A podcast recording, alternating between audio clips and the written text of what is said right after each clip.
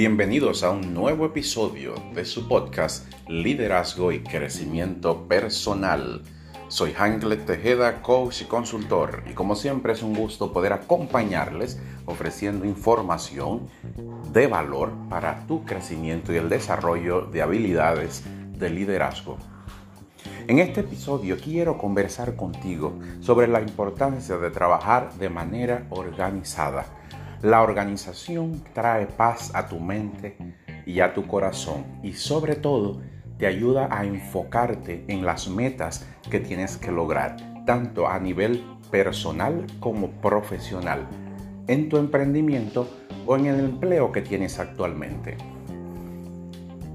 En esta época estamos cada vez más ocupados, tenemos muchas más cosas que hacer que antes estamos trabajando bajo altos niveles de presión, ya que como persona tenemos una agenda individual, tenemos una agenda familiar, si estás casado, si tienes hijos, si trabajas, tienes una agenda para tu empresa.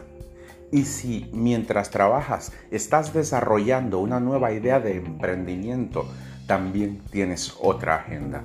No es posible poder vivir en paz o enfocarte en lo que tienes que hacer con tanta información, con tantas tareas y acciones que hacer. Lo más importante es estar organizado. Te quiero contar lo que a mí me ha funcionado toda la vida, desde que soy estudiante hasta ahora que soy coach y consultor empresarial y de organizaciones sin fines de lucro. Lo primero es tener claro las metas que tienes que lograr. Esto no tiene que ver con las acciones, sino qué metas tienes que lograr. Cuánto tienes que vender, cuántos clientes tienes que visitar, cuántas propuestas tienes que enviar. Teniendo claro las metas, vamos a un segundo paso. ¿Cuáles son las acciones que necesito desarrollar para lograr esas metas? Posiblemente las tienes todas en tu cabeza e incluso no te están dejando dormir y estar en paz o disfrutar el almuerzo y estás comiendo y ya te quieres ir porque tienes muchas cosas. Simplemente escribe, abre un Word en blanco en la computadora o para los que les gusta escribir a mano, toma un lapicero y una página en blanco y comienza a hacer una lista de todas esas acciones que tienes pendiente, de todo eso que tienes que hacer. De hecho, eso te va a ayudar a sentirte en paz. paz. Mientras escribes, comenzarás a sentirte tranquilo. Es importante que hagas esa lista. Y haciendo esa lista, vas a dar un segundo paso. Es organizarlas en orden de prioridad, tomando en cuenta los siguientes criterios. Las que son importantes y urgentes que tienes que hacer ahora mismo, las que son importantes, que no son urgentes, pero puedes planificar para el futuro, las que no son importantes pero son urgentes y la puedes delegar en otra persona, en tu amigo, en un compañero, en un socio, en tu esposa, en un hijo. Y las que no son importantes y tampoco son urgentes, te recomiendo echarlas a la basura. No dediques tiempo a ellas. Prioriza con estos criterios que te he dado para que entonces puedas dar el siguiente paso. Calendarizar. Ponerle un día y una hora a cada una de esas acciones priorizadas para lograr tus metas es la clave principal de mi éxito actual. Y te lo repito, desde que soy estudiante utilizaba una agenda en la universidad. Cada trimestre imprimía un horario que incluía todo desde que me levantaba a meditar, a hacer ejercicio, a tomar el desayuno, estudiar, ir a la biblioteca, trabajar. En aquellos tiempos utilizaba una agenda de papel.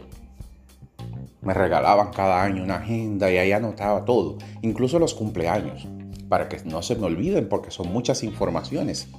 Pero hoy en día tenemos herramientas tecnológicas que nos ayudan muchísimo más a organizar todo esto.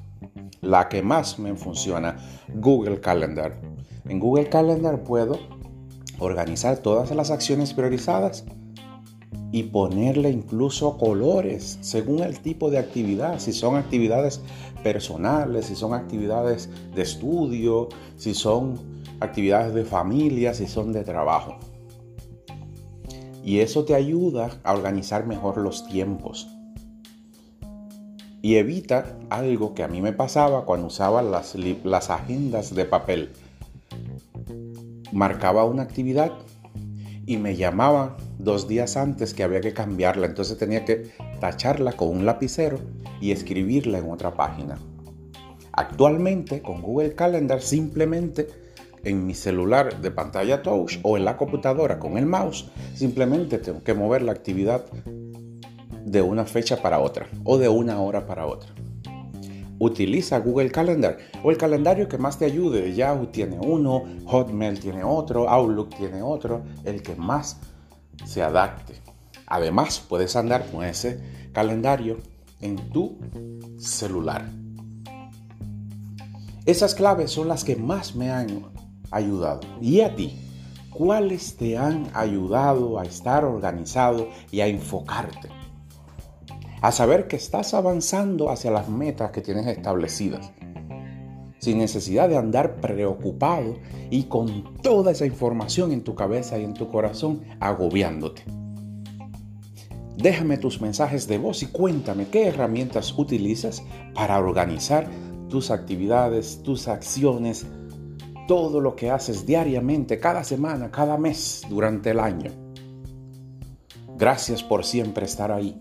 Recuerda seguirme en tu plataforma de podcast preferida para que seas el primero, la primera en recibir las notificaciones de los nuevos episodios.